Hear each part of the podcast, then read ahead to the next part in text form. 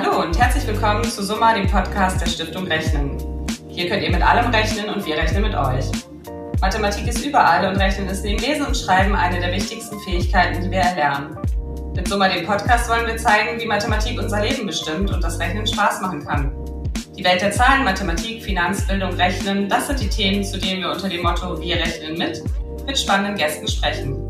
Sie alle haben einen Bezug zur Mathematik, aber nicht immer so, wie man oder ihr es vielleicht erwartet. Und heute rechnen wir mit Felix Wenrich und Carsten Thein. Lieber Felix, lieber Carsten, ganz herzlich willkommen bei Summa, dem Podcast. Ich freue mich sehr, dass ihr heute mit dabei seid. Ja, wir freuen uns auch, dass wir hier sein dürfen.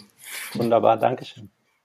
Ja, cool. Endlich mal wieder zwei Gäste im Podcast. Ähm, mögt ihr beiden euch unseren Hörerinnen und Hörern einmal ganz kurz vorstellen? Ja, also wir sind beide äh, Lehrer an einem Gymnasium in Baden-Württemberg für die Fächer Mathematik und Physik. Und wir unterrichten schon seit vielen Jahren äh, mit Erklärvideos. Hat alles angefangen mit der Methode des Flip Classroom in einem Oberstufenkurs von uns und mittlerweile hat sich das ausgedehnt auf den ganzen Fächerbereich von fünf bis zur Kursstufe. Darüber hinaus haben wir angefangen, über diese Tätigkeit auch für den Ernst Klett Verlag tätig zu sein. Wir sind Autoren für eine Schulbuchreihe, das Oberstufenbuch ähm, Arbeitsbuch Mathematik für die Oberstufe, in dem auch Erklärvideos und der Ansatz des Flip Classroom, vor, Flip Classroom vorkommt. Und darüber hinaus sind wir schon seit einigen Jahren stolze Botschafter der Stiftung Rechnen, waren da auch schon bei ein paar Events mit dabei, Rechnen im Alltag, zum Beispiel in Berlin damals ein ganz cooler Wettbewerb, den wir mitgemacht haben und haben so ein bisschen beide den Anspruch, Mathematik aus seiner teilweise, aus seinem teilweise schlechten Ruf rauszubekommen. Ja, da freuen wir uns natürlich sehr, dass ihr da unsere Botschafter seid. Und ihr seid mit Flip the Classroom ja vor fast zehn Jahren, glaube ich, in Deutschland gestartet. Für alle, die jetzt nicht genau wissen, was sich dahinter verbirgt, könnt ihr es ähm, einmal ganz kurz erklären? Ja, klar, das können wir gerne. Übrigens, damit äh, jeder die Stimmen zuordnen kann, ich bin gerade der Felix Fenrich, der gerade spricht, und vorher hat mein Kollege, der Carsten Thein, gesprochen, damit die Zuhörer das auch wissen. Also, äh, Flip the Classroom ist eigentlich das Prinzip, dass die Unterrichtsstunde äh, mit der Hausaufgabe beginnt. Oft ist die Hausaufgabe ja nachgelagert, hier ist sie vorgelagert. Die Schüler schauen sich als Hausaufgabe zu dem neuen Thema ein Video an. Am besten, wenn es von Lehrern gemacht ist, so wie es bei uns der Fall ist. Und dann kommen die Schüler schon vorbereitet in den Unterricht. Im Unterricht ähm, muss man dann nicht nochmal alles wiederholen, sondern man fängt schon mit dem Vorwissen der Schüler an und kann dann das Wissen vertiefen, zum Beispiel weitere äh, Aufgaben rechnen, äh, mit ihnen oder die Schüler tun selber Aufgaben rechnen. Und das Schöne ist an der Methode, man hat viel mehr Zeit, auf die Schüler einzugehen. Und die Schüler haben auch immer eine Hausaufgabe, die sie können. Ein Video bearbeiten und schon mal Grundlagenwissen aneignen. Das kann eigentlich jeder. Du hast jetzt gerade gesagt, man hat viel mehr Zeit, mit den Schülern auch im Unterricht dann auf die Themen nochmal vertiefend einzugehen. Ist das auch das Besondere an dieser Unterrichtsmethode oder hast du noch andere Vorteile? Würdest du noch andere Vorteile nennen? Ja gut, es ist es ist eine der Besonderheiten daran, klar auf jeden Fall. Zeit ist ein sehr ein wertvolles Gut in der Schule, was immer viel zu wenig ist und am Ende des Schuljahres ist meistens viel zu viel Stoff noch übrig, weil man einfach, gerade wenn man interessante und spannende Dinge machen will, meistens nicht dazu kommt. Aber ein weiterer für uns sehr eindrucksvoll und wichtiger Punkt, da haben uns eigentlich Schüler darauf aufmerksam gemacht, die wir mit Flip Classroom unterrichtet haben. Und zwar, wenn wir die so einige Zeit nach ihrer Schulzeit nochmal gesprochen haben, dann haben die gesagt, was wir im Flip Classroom Unterricht machen, ist eigentlich eine super Vorbereitung darauf, wie später mal Studieren an Universitäten stattfindet, weil Lernen an der Schule ist normalerweise recht linear und vom Lehrer vorgegeben und im Flip Classroom Unterricht sind die Schüler viel mehr auf Eigenver sind die Schüler viel mehr eigenverantwortlich unterwegs und arbeiten teilweise in ihrer eigenen Geschwindigkeit, müssen sich selber aufraffen, eben die Videos zu machen, die entsprechende passende Übungen zu machen und den Lehrer mehr als, sehen den Lehrer mehr als Begleiter, der ihnen bei individuellen Problemen hilft, so wie es eigentlich an Universitäten stattfindet. Und normalerweise ist so ein bisschen, ist ein harter Cut von Schule, alles in kleinen Portionen und Uni, ich, ich muss es selber machen. Und da haben uns viele rückgemeldet, dass das wir eben schon an der Schule da auf, ein, auf eine andere Ebene gehoben haben. Und ein anderer Vorteil, den ich auch noch nennen will, ist das Medium-Erklärvideo wirklich. Jeder kennt es, glaube ich, wenn er irgendwie einen Vortrag hört. Man ist einfach ähm, schnell mal irgendwie abgelenkt oder hat mal ein, zwei Minuten irgendwie nicht aufgepasst oder man muss aufs Klo oder irgendwie. Und irgendwie hat man das gerade nicht mitbekommen. Und jetzt hier in so einem Podcast oder halt bei einem Erklärvideo kann man einfach zurückspulen und sich das nochmal angucken und auch zwei, dreimal, viermal anschauen, wenn man es nicht verstanden hat. Und es geht halt im Unterricht nicht. Und warum kann man gerade mathematische Inhalte damit so gut unterrichten? Ja, also die Mathematik bietet einfach ein sehr großes, breites Spektrum an ähm, Algorithmen, an Rechenverfahren, an Regeln, die zum einen verstanden werden müssen, aber vor allem auch geübt werden müssen. Weil vieles merkt man, und das gilt für die Mathematik ganz im Besonderen, man versteht es wirklich erst, wenn man es selbst gemacht hat. Und häufig ist das große Problem im Unterricht, dass man mit Schülern etwas Neues erarbeitet, die Schüler eine neue Regel kennenlernen und das Üben dann in der Hausaufgabe stattfindet. Und dabei wäre das Üben eigentlich genau das Wichtige. Und dabei treten Probleme auf, die in der Hausaufgabe nicht unbedingt geklärt werden können, weil niemand da ist, der den Schülern hilft, kein Lehrer, niemand, der ihnen erklären kann. Und beim Flip Classroom ist es so, dadurch, dass, wie mein Kollege es gerade beschrieben hat, die Übungsphase in den Unterricht fällt, kann ich sozusagen diese für Mathematik zentrale Übungsphase, wo wirklich das Wissen dann erst richtig entsteht, gefestigt und vertieft wird, als Lehrer begleiten. Und deswegen ist gerade Mathematik da ein prädestiniertes Fach für. Allerdings ist es auch so, es ist auch für viele andere Fächer super geeignet, weil zum Beispiel in den Fremdsprachen gibt's dann irgendwelche grammatikalischen Regeln, die damit geübt werden können entsprechend. Und wir finden es eigentlich fast ein bisschen schade, dass ähm, der Flip Classroom eigentlich im schulischen Bereich überwiegend nur mit Mathematik in Verbindung gebracht wird, weil es viele andere spannende Anwendungsbereiche dafür gibt. Und es gibt ja inzwischen schon wieder was Neues von euch, ähm, auch ganz digital mit der App Taschenlehrer gibt es euch beide sozusagen für die Hosentasche. Wie funktioniert denn die App und wie hilft sie Schülerinnen und Schülern oder gegebenenfalls auch Lehrerinnen und Lehrer, auch gerade vielleicht in der jetzigen Situation? Also Lehrerinnen und Lehrer hilft sie zu einen, weil alle unsere Erklärvideos und auch alle Erklärvideos äh, vom Ernst Klett Verlag für Mathe da drin sind, kostenlos, kann sich jeder anschauen. Das ist eine Sache. Aber der Hauptgedanke ist für Schüler. Und zwar jeder Schüler kennt das. Man sitzt daheim, lernt auf eine Klassenarbeit oder macht die Hausaufgaben und kommt einfach gerade nicht weiter und hat niemand, der einen irgendwie da helfen kann. Und man bräuchte eigentlich mal jemanden, so wie im Unterricht, wenn man irgendwie nicht weiterkommt, dass man kurz mal einen Lehrer ruft. Dafür ist die App gedacht. Wenn man nicht weiterkommt bei Aufgaben daheim und braucht jetzt richtige äh, Hilfe, kann man einfach die App aufrufen. Taschenlehrer heißt die. Der Lehrer in der Hosentasche sozusagen und kann dann die Frage stellen und wird dann mit einem ausgebildeten Tutor von uns ähm, verbunden. Also es ist so ein Team aus Lehrern, äh, Referendaren, Schü äh, Studenten, äh, Lehramtsstudenten, die zur Seite stehen und dann einer von denen nimmt die Frage und hilft dann den Schülern einen 1 zu 1 Chat. Und zwar, er gibt ihnen nicht einfach die Lösung, sondern hilft ihnen, wie so ein Nachhilfelehrer ihnen helfen würde, so lange, bis der Schüler dann wirklich auch das Problem oder diese Aufgabe jetzt verstanden hat. Ja, das hört sich toll an. Ähm, und ihr seid ja, wie eben äh, schon erwähnt, beide auch Lehrer an einem Gymnasium in Baden-Württemberg. Wie seid ihr denn an eurer Schule bisher durch die Pandemie gekommen? also wir trauen uns das mal zu sagen, dass wir eigentlich ziemlich gut da durchgekommen sind, also so gut man durch so eine Situation kommen kann. Also man liest ja von allen möglichen Katastrophen, wie es überall nicht läuft und was überall so für abstruse äh, Dinge passieren, wenn versucht wird, Unterricht von zu Hause aus zu machen. Das klappt bei uns an der Schule eigentlich ziemlich gut. Ähm, wir haben natürlich wie viele andere Schulen auch eine Online-Plattform. Glücklicherweise hat sich unsere Schule hier für Microsoft Teams entschieden was in dem Sinn einfach für uns ein echter Glücksfall gewesen ist, weil es einfach eine Plattform ist, die sehr stabil läuft, die ursprünglich ja nicht unbedingt für den schulischen Bereich, sondern eben für den äh, Bereich Industrie, Handel und so weiter entwickelt wurde und entsprechend professionell ist, professionell funktioniert.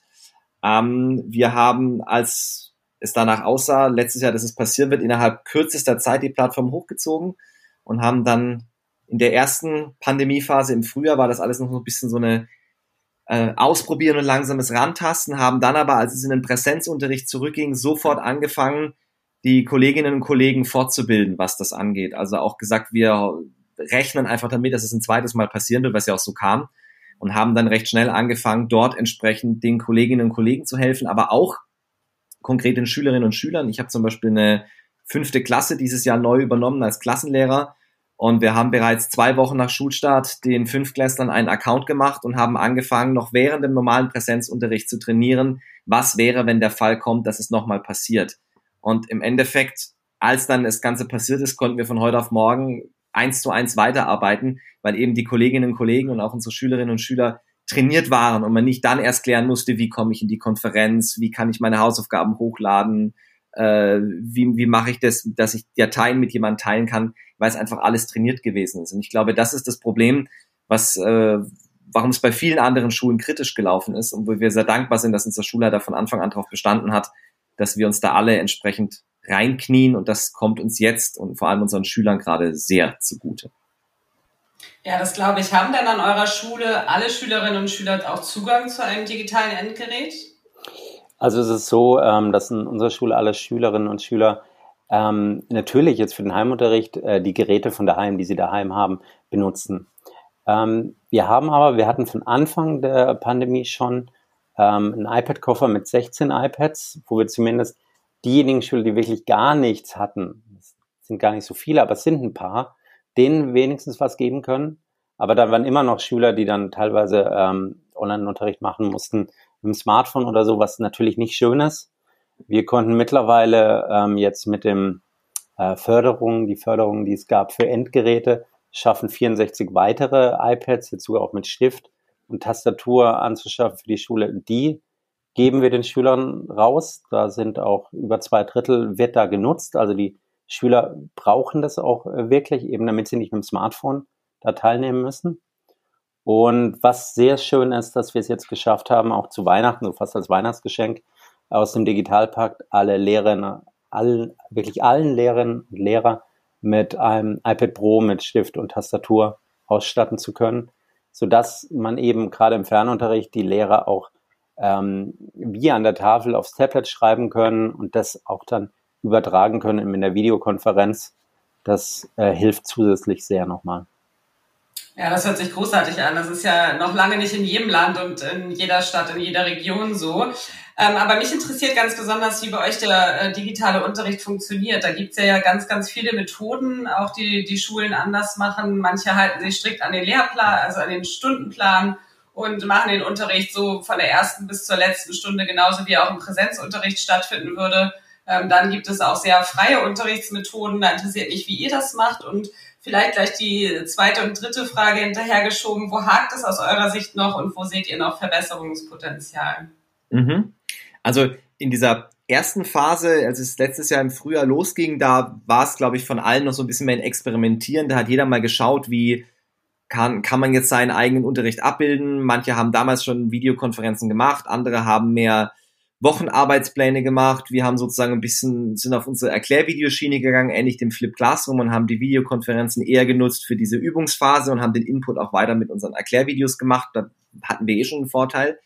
Aber auch da ist es so, dass dann nach der ersten Phase Regeln erarbeitet wurden, wenn es eine zweite Phase geben wird, was dann gelten wird. Und bei uns ist es aktuell so, der normale Stundenplan gilt weiter, einfach damit die Schülerinnen und Schüler auch eine entsprechende Struktur haben. Und es ist auf jeden Fall verpflichtend, zu Beginn der jeweiligen Stunde eine äh, Anwesenheit der Schüler festzustellen. Also am besten natürlich durch eine Videokonferenz. Und äh, die kann im einfachsten Fall mal nur zehn Minuten lang sein, um zu schauen, es sind alle da, es arbeiten alle, jetzt gibt es Arbeitsaufträge und wer Fragen hat, meldet sich. Bei anderen geht die Videokonferenz vielleicht auch die vollen 90 Minuten durch oder fängt immer mal wieder an zwischendurch oder die Schüler gehen in einzelne Räume und arbeiten. Aber wichtig war an unserer Schule, und das hat sich jetzt auch bewährt, dass diese normale Tagesstruktur einfach eingehalten wird. Weil gerade die jüngeren Schülerinnen und Schüler, die sind nicht gewohnt zu sagen, ich bekomme jetzt montags einen Arbeitsplan und der muss bis freitags gemacht sein. Dann machen die das alles gar nicht und fangen Freitagnachmittags um, um 16 Uhr an und panisch sind sie nachts um 24 Uhr noch nicht fertig. Also deswegen die, die Struktur geht quasi so weiter. Ähm, zu der Frage, wo, wo es hakt und wo man Verbesserungspotenzial sieht, ähm, ich glaube, es ist gerade bei allen so ein Learning by Doing. Nicht alle Kolleginnen und Kollegen sind so lange schon im digitalen Bereich unterwegs wie wir beide. Nicht alle Schülerinnen und Schüler können mit ihren iPhones mehr als nur WhatsApp, Snapchat und TikTok. Also wie, wie kann ich eine Datei hochladen? Wie kann ich aus mehreren Dokumenten ein PDF machen? Äh, wie schaffe ich es, dass ich ein Word-Dokument so reinstelle, dass mehrere daran arbeiten können? Da sind viele Sachen, die man gerade noch lernen muss. Aber ich finde, das sind alles Sachen, wo man kleine Probleme feststellt und wie man die gemeinsam, also wir haben auch so eine äh, Arbeits, also eine Sprechstunde einmal die Woche in der Arbeitsgruppe, wo Felix und ich und noch eine Kollegin zusammen bei Problemen unseren anderen Kolleginnen und Kollegen helfen. Also es sind alles so Sachen, es sind Kleinigkeiten, Stellschräubchen, die man drehen kann, nichts, wo man sagen kann, okay, es geht gar nicht. Ich denke, der, der größte Haken wäre gewesen, wenn die Technik vorhanden, die Technik nicht vorhanden gewesen wäre. Also ich glaube, vor fünf Jahren hätte uns diese Pandemie alle noch viel mehr reingeritten, als es jetzt passiert ist, was die Möglichkeiten angeht. Also ich sage, okay, ein paar Sachen haken vielleicht, aber nichts, was man nicht durch kleinste Korrekturen machen könnte. Was ich persönlich noch sagen kann mit Verbesserungspotenzial, ähm, Es klappt vor allem dann gut, wenn einzelne Schulen wie bei uns sagen, okay, wir setzen auf eine kommerzielle Plattform, wir haben den Mut zu sagen, wir wollen was, was richtig gut funktioniert. Da würde ich mir einfach vom Land wünschen, dass da sinnvolle Lösungen kommen und nicht wir setzen auf den möglichst günstigsten Anbieter, lassen uns von irgendwelchen antiquierten Datenschutzvorgaben völlig verrückt machen und denken mal nicht modern und im, im, im Jahr 2021, in dem wir sind, sondern hängen irgendwo in den 90ern gedanklich fest. Das stört manchmal und ist ein bisschen mühselig, da die entsprechenden Kämpfe und Diskussionen auszutragen. Und ich würde eine Sache noch gerne ergänzen, das wäre mir wichtig. Also eine Sache, die ich wirklich schön finden würde, wenn jede Schule so eine Art digitalen Hausmeister hat. Also jede Schule hat ja einen Hausmeister, das kennt man, der kümmert sich um die ganzen Räumlichkeiten und dass einfach eine Person da ist, die ähm, ist angestellt und die kümmert sich um alles Digitale, die kümmert sich um HDMI-Kabel, dass die drin sind, die kümmert sich aber auch um irgendwelche Probleme, dass der Drucker nicht geht. Also so bei uns, glaube ich, funktioniert es deswegen gut, weil Carsten, ich und eine Kollegin da sehr viel machen, sehr viel auch anderen erklären. Ähm, das ist einfach ein hoher Zeitaufwand und ich glaube, jede Schule ab einer gewissen Größe und die ist sehr schnell erreicht, braucht eine Person, die wirklich nur für die IT da ist. Die muss gar nicht irgendwie programmieren können, sondern die muss für die IT wirklich da sein. Deswegen auch der Begriff digitale Hausmeister. Sowas wünsche ich mir wirklich für jede Schule. Ja, finde ich einen ganz guten Punkt. Ich glaube, das wird auch immer wichtiger. Es gibt ja auch Digitalbeauftragte in der Stadt, im Land. Also warum nicht auch an den Schulen? Ähm, finde ich, einen, ich einen echt guten Wunsch. Ich, da würde ich mitgehen, auf jeden Fall. Ähm, jetzt haben wir ganz viel über Digitales gesprochen. Habt ihr da noch das gute alte Klassenbuch oder funktioniert das bei euch inzwischen auch alles digital? Da sind ja auch Datenschutzbestimmungen, die da dranhängen und so weiter. Ähm, also wir haben nicht mehr das gute alte Klassenbuch. Wir haben da schon vor, glaube ich, zwei Jahren angefangen, ähm, auf eine kommerzielle Lösung zu setzen. Und zwar ist es, es Web Untes. Das hängt ein bisschen am Stundenplan dran. Ähm, und ähm, da hat jeder Lehrer äh, eine App und kann in der App seinen Stundenplan aufrufen und dann einfach auf ähm, die Stunde klicken. Seht da die Schüler, die anwesend sein sollten. Und wenn Schüler schon sich abgemeldet haben beim Sekretariat, dass sie krank sind oder sowas, ist es dort auch vermerkt als abwesend. Und wenn dann Schüler trotzdem nicht da sind, tut man sie dort auf abwesend markieren, trägt dann da auch ein, was man ähm, jetzt in der Stunde gemacht hat. Wir hatten das vorher nur für die Oberstufe und jetzt während der Pandemie haben wir es jetzt seit dem Schuljahr ausgeweitet auf alle Klassen und das erleichtert einiges. Und äh, ich weiß noch, letztes Jahr habe ich, war unser Klassenbuch für unsere Klasse einfach weg. Also das so, ich meine, Bücher können auch mal verschwinden, verschwunden. Das passiert bei dem digitalen Klassenbuch nicht. Das ist auch schon ein Riesenvorteil.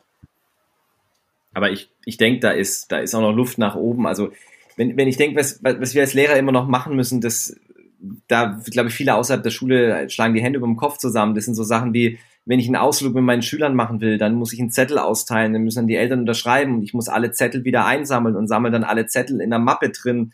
Oder der ganze Entschuldigungswahnsinn, wenn Eltern ihre Kinder krank melden, was wir am Ende des Schuljahres als Klassenlehrer für einen Stapel an Entschuldigungen haben. Und ich denke, da müsste es doch in heutigen Zeit möglich sein, in dem Moment, wo ich in meine App eintrage, Schülerin XY fehlt, dann ploppt es in der entsprechenden Schul-App der Eltern auf und dann können die Eltern bestätigen, ja weiß ich, ja weiß ich nicht, ärztliches Attest liegt vor, hier hochgeladen, fertig. Also die Technik haben wir und es würde den Eltern und uns Lehrern, glaube ich, den, den Schulalltag wahnsinnig erleichtern, wenn man da noch einiges angehen würde. Und ich, ich hoffe sehr, dass wenn jetzt dieser erste Schock der Pandemie mal rum ist und man es Digitalisierung vorantreibt, diese Sachen noch kommen, denn was das an Zeit kostet, die man sinnvoller investieren könnte, das ist immer noch immens. Das glaube ich euch, das glaube ich auf jeden Fall. Ich komme nochmal zurück auf den digitalen Unterricht. Ähm, wie verändert sich denn aus eurer Sicht die Unterrichtsatmosphäre im Gegensatz zum Präsenzunterricht? Ist das für euch ein Unterschied oder fühlt ihr euch den Schülern genauso nah wie im Klassenraum, im virtuellen Raum, sage ich jetzt mal?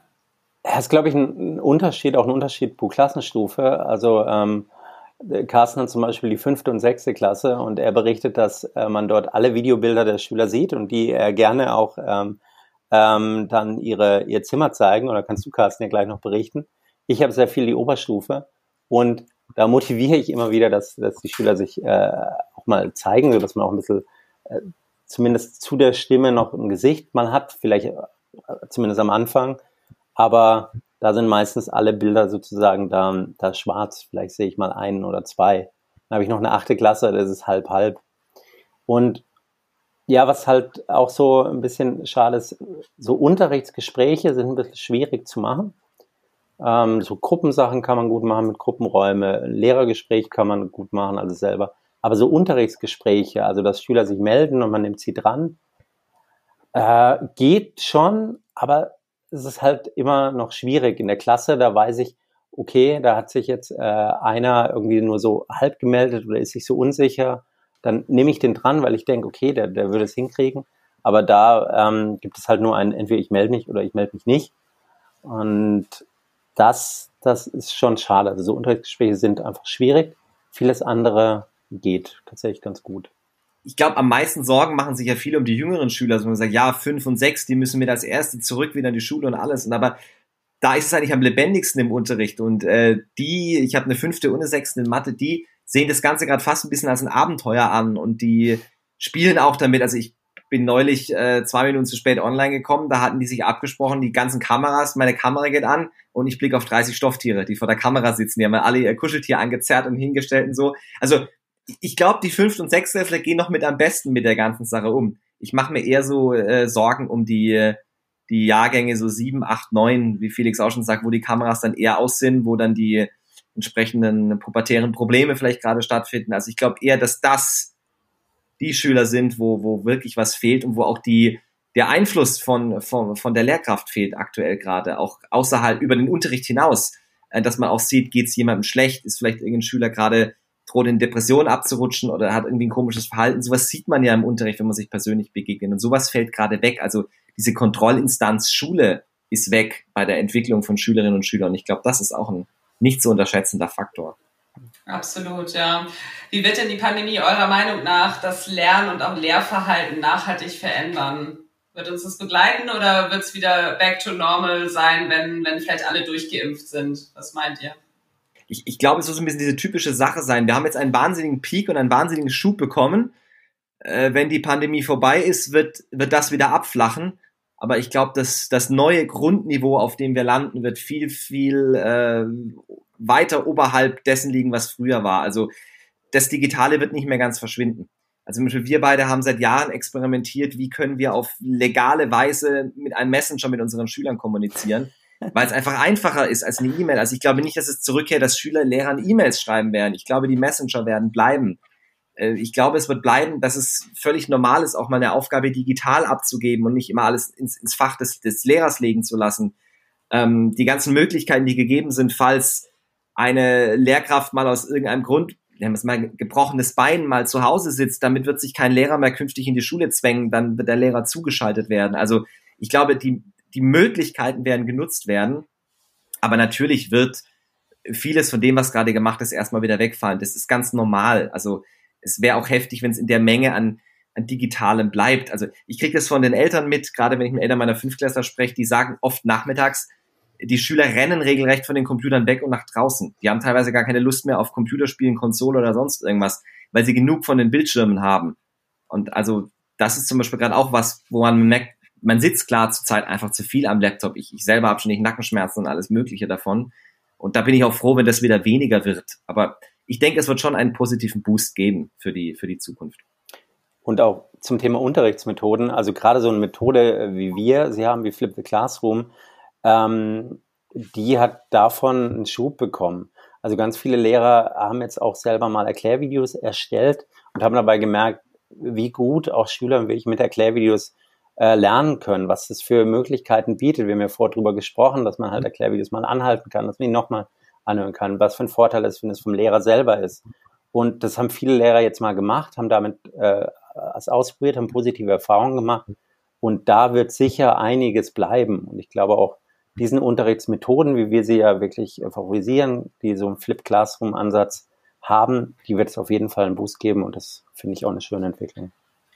Und ich glaube, die, ähm, wenn es die in Zukunft additiv gibt, wie du sagst, Felix, dann wird es ist einfach ein schönes ähm, Additiv zu dem Präsenzunterricht. Aber ich glaube, ähm, die, die Lösung ist da tatsächlich eine Hybride, dass beides ähm, seine Berechtigung nebeneinander hat. Ne? Wir hatten vorhin ja schon über Kompetenzen gesprochen. Ähm, Carsten, du hattest es angesprochen, gerade diese Selbstorganisation der Schülerinnen und Schüler. Und da interessiert mich noch, welche Fähigkeiten denn die Schülerinnen und Schüler in Zukunft besonders brauchen. Es sollte viel wichtiger sein, dass man weiß, wo bekomme ich Wissen her, wo kann ich nachschauen und wo kann ich, wie kann ich unterscheiden, ob etwas gutes Wissen ist oder schlechtes Wissen, also Stichpunkt Fake News, ähm, dass das viel wichtiger ist, als dass ich alles im Kopf drin habe. Also weil man kann einfach heute durch die Smartphones in der Hosentasche alles jederzeit und immer nachgucken. Und dass ich es viel wichtiger finde, dass man in der Lage ist zu wissen, wo finde ich meine Informationen, als möglichst viele Informationen in den Kopf reinzukriegen. Das war früher so ein Ziel von Bildung. Und ich finde, das könnte noch stärker werden. Ich selber oft, wenn ich nach Jahren mal wieder ein Physikthema unterrichte, weiß ich die Formel auch nicht mehr, aber ich weiß, wo ich sie nachgucke. Und das ist das, was ich meinen Schülern eigentlich auch vermitteln will. Und ich finde, da müssen wir mit Bildung noch viel mehr hinkommen.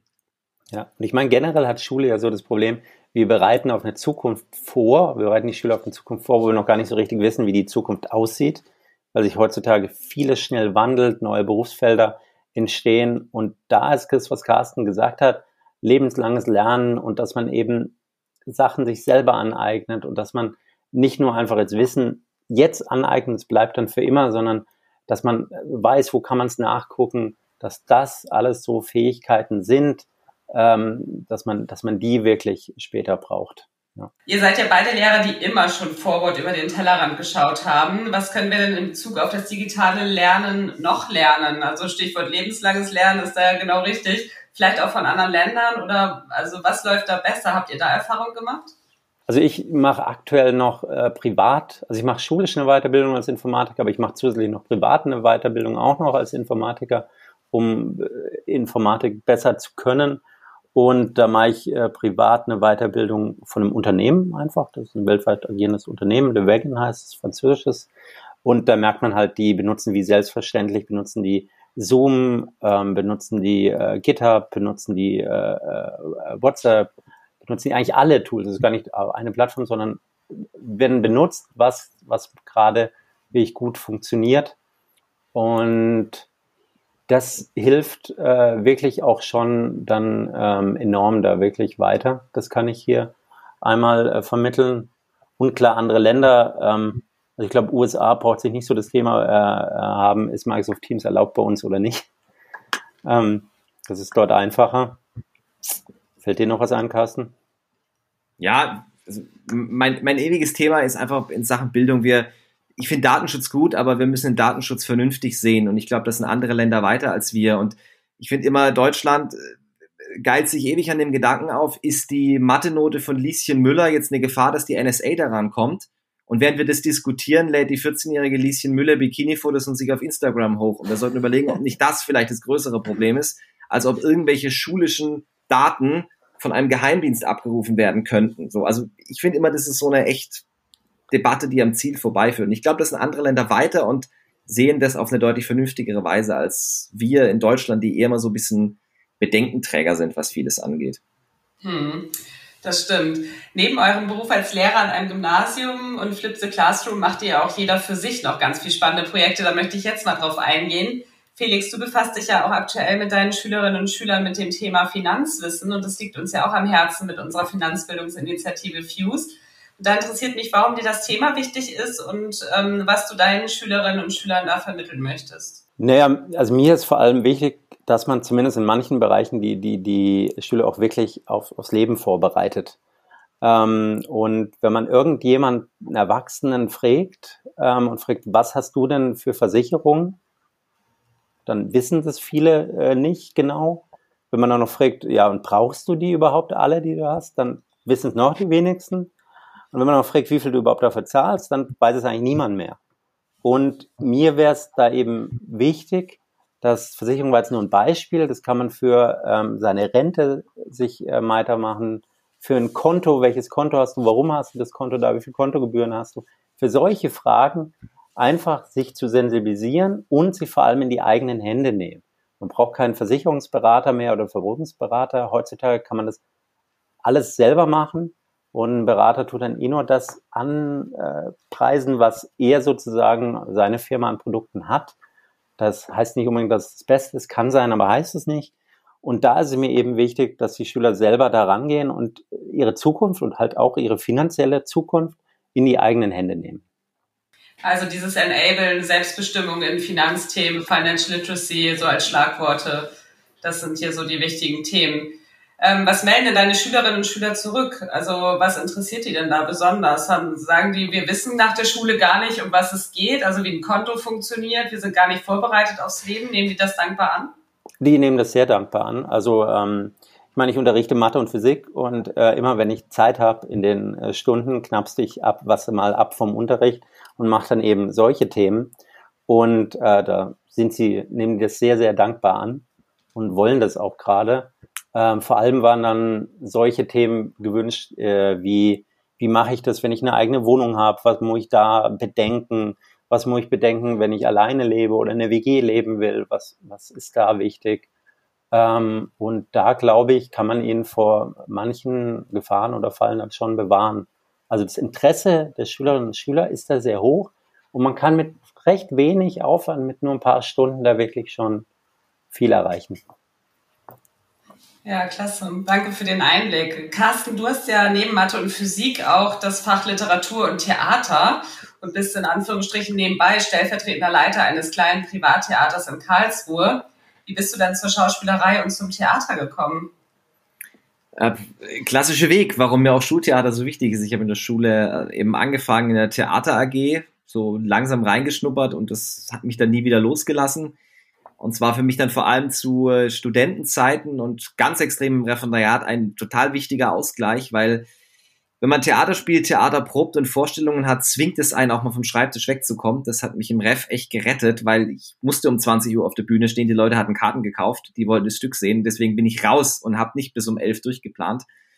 Und es hat mir immer geholfen, den ein bisschen die, eine andere Sichtweise auf alles noch zu bekommen, weil gerade als Mathe-Physik-Student, dann Mathe-Physik-Lehrer heute, hat man doch eine sehr naturwissenschaftliche Sichtweise auf vieles.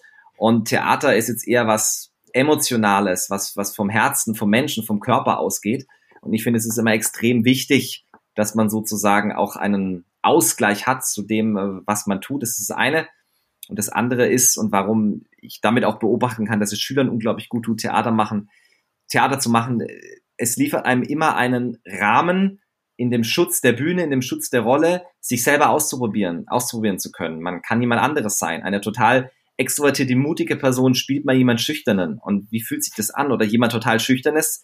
Ich hatte vor ein paar Jahren eine Schülerin, die eigentlich eine ganz brave Liebe war, die hat dann in dem Stück so eine etwas Assi-Gangsterbraut gemacht, äh, mit hin zu äh, mit dem Publikum sprechen, wo sie sich dann äh, noch entsprechend äh, verbal einen ihrer, ihrer Lehrer so im Publikum noch angegangen hat und danach meinte, oh Gott, dass ich mich das getraut habe und, und alle waren total überrascht, wie die aus sich hinauswachsen kann. Und solche Talente und solche Möglichkeiten sieht man nur außerhalb der Unterrichtssituation. Und deswegen finde ich es immer total spannend, Schüler auch im Theater erleben zu können, weil da können die was anderes von sich zeigen als nur Wissen über Zahlen oder Naturgesetze. Du sprichst das an, auch mal andere Rollen einzunehmen. Wie kann denn Theatererfahrung während der Schulzeit auch im weiteren Leben helfen? Mal über das hinaus, was ich gerade gesagt habe, ist, Theater bringt einem ganzheitliche Erfahrung und Gefühl für seinen eigenen Körper, Körperlichkeit, Gestik, Mimik, Auftreten, Umgang mit Sprache und so weiter. Also gerade in einer Welt, wo man fast in jedem Berufszweig mittlerweile irgendwo Vorträge halten muss, vor Leuten sprechen muss, reden muss, äh, sich selbst als Mensch körperlich äh, darstellen muss, seine, seine Ideen und so weiter verkaufen muss, da hilft einem Theater unglaublich, sich einfach auszudrücken. Das ist eine ganz andere äh, Anforderung, die da heute an Schülerinnen und Schüler oder auch Arbeitnehmerinnen und Arbeitnehmer gestellt werden, als es früher der Fall war. Und äh, da kann man einfach im Theater schon sehr früh spielerisch an Sachen rangehen und Schüler spielerisch Sachen beibringen, die nachher wie selbstverständlich funktionieren. Also Schülerinnen und Schüler von mir, die, die Theater machen, die haben überwiegend keine Angst vor Vorstellungsgesprächen oder ähnlichem. Und andere, die sonst immer nur im Unterricht saßen all die Jahre und jetzt müssen wir in ein Vorstellungsgespräch, den geht ja, dahinter auf Grundeis, wie man so schön sagt. Ihr unterrichtet ja beide in Fächerkombination Mathe und Physik. Und ähm, mich interessiert, ob ihr schon immer eine Leidenschaft für diese beiden Fächer hattet oder ähm, also wolltet ihr schon immer Mathe- und Physiklehrer werden? Also ich glaube, ich, also Mathe und Zahlen mochte ich schon immer. Ich glaube, das habe ich mit der Muttermilch ähm, aufgesogen. Äh, meine Mutter ist auch Mathematiklehrerin und ich weiß schon, da ich schon immer äh, gerechnet habe. Das, das auf jeden Fall. äh, Physik kam in der Schule so dazu und äh, eigentlich wollte ich, wollte ich auch mal, lustige Geschichte, ich wollte Mathe und Informatik eigentlich studieren und das als Lehrer machen und habe dann angerufen beim, äh, damals noch, glaube ich, Oberschulamt und die haben gemeint, ja, können Sie gerne machen, aber mit Informatik, da kriegen Sie nie einen Job. Haben mir damals gesagt. Deswegen ist dann Mathe Physik und ist tatsächlich weiterhin geblieben. Äh, Physik ist, ist ist, ist zwar immer ganz schön, aber wirklich meine wirkliche Leidenschaft ist Mathe und dann auch so Informatik, aber in die Richtung eigentlich schon immer. Ja, ist eigentlich recht ähnlich. Also ursprünglich mal ähm, war für mich einfach durch die Theaterleidenschaft auch tatsächlich der, der Gedanke, der Wille, einfach Schauspieler zu werden. Das ist ja meistens, geht vielen so, die dann in der Schule Theater gemacht haben, darüber hinaus. Ähm, habe mich dann doch aber doch dagegen entschieden, habe es auch nie bereut, weil ich kann in dem Form des Hobbys und mit, mit dem kleinen Privattheater, wo ich aktiv bin, all die Sachen auch machen habe aber die Sicherung eines, eines guten, sicheren vor allem, wie ich es jetzt gerade mehr krisensicheren Jobs. Unser Theater ist auch seit einem Jahr fast geschlossen und wir machen es nebenberuflich. Für uns ist es zwar privat eine Katastrophe und echt Langeweile, aber es tut niemand von uns finanziell in den, in den Ruin stürzen, wie es vielen anderen Kollegen, die es eben beruflich machen, gerade geht. Mir war es auch so, meine Leidenschaft, das zu machen, kam eigentlich erst in der Oberstufe bei Mathe und Physik, äh, weil ich habe Nachhilfe gegeben. Ich war halt gut in Mathe und habe angefangen, Nachhilfe zu geben war eine gute Nebenjob-Idee. Auf andere Nebenjobs hatte ich irgendwie keinen Bock. Und meine Eltern waren aber der Meinung, ich soll doch endlich auch mal ein bisschen Geld verdienen. Da habe ich so Nachhilfe gegeben und gemerkt, das macht mir Spaß. Das funktioniert und die, die Leute verstehen es und haben Bock drauf. Und dann irgendwie für Mathe entschieden und das zweite Fach kam wie Felix. Ich war auch in Physik ganz gut. Leistungskurs hatte ich nicht in Physik, hatte ich in Chemie, aber dann war auch die Studienberatung und da hieß es, naja, Physik, wenn es ihnen liegt, die suchen Händering Physiklehrer. Und ich so, okay, dann mache ich das mal. Dann ist es ähnlich. Mathe, die große Leidenschaft, Physik ist auch okay, aber Mathe, das ist schon eher so meins. Okay. Ja, ganz herzlichen Dank schon mal für die sehr interessanten Einblicke, die wir hier gewinnen durften. Zum Ende unseres Gesprächs äh, stellen wir unseren Gästen immer zwei Fragen und bei zwei Gästen teile ich die heute einfach mal auf. Die erste Frage ist an dich, Felix, gerichtet. Wo rechnest du denn privat genau nach? Ja, ich wusste ja, dass du mir äh, diese Frage stellst, äh, weil die immer am Ende gestellt wird. Ähm, habe tatsächlich überlegt, aber ich muss ganz ehrlich sagen, meine Antwort lautet bei nichts, weil ich runde sehr gerne. Ähm, ich, ich tue ja auch meinen Schülern Finanzen beibringen und da, da runden wir auch ganz viel und es ist auch, glaube ich, wirklich sinnvoll im Leben, sinnvoll zu runden. Es kommt auch bei Geld nicht auf einen Cent oder so an, aber vielleicht auf die 10 Euro oder sowas.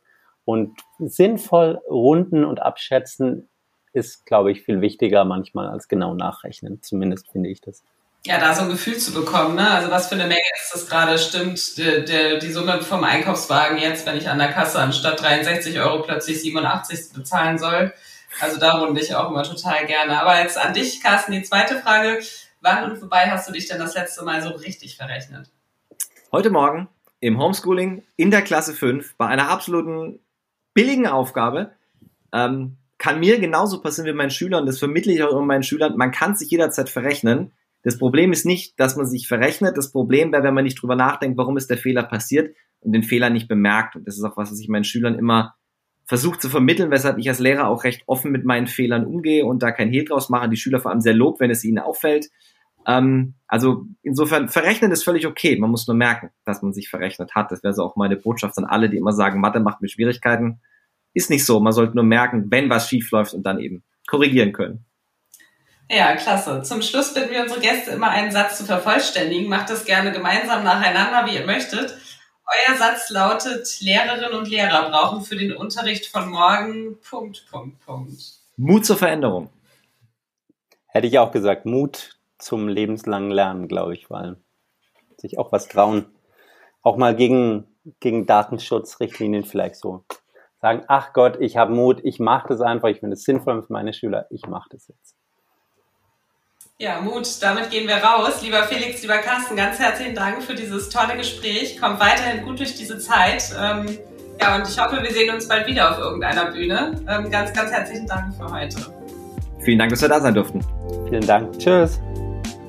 Ja, und wenn euch unser Podcast so mal gefallen hat, freuen wir uns, wenn ihr so mal abonniert und eine positive Bewertung abgebt. Hört wieder rein. Wir rechnen mit euch.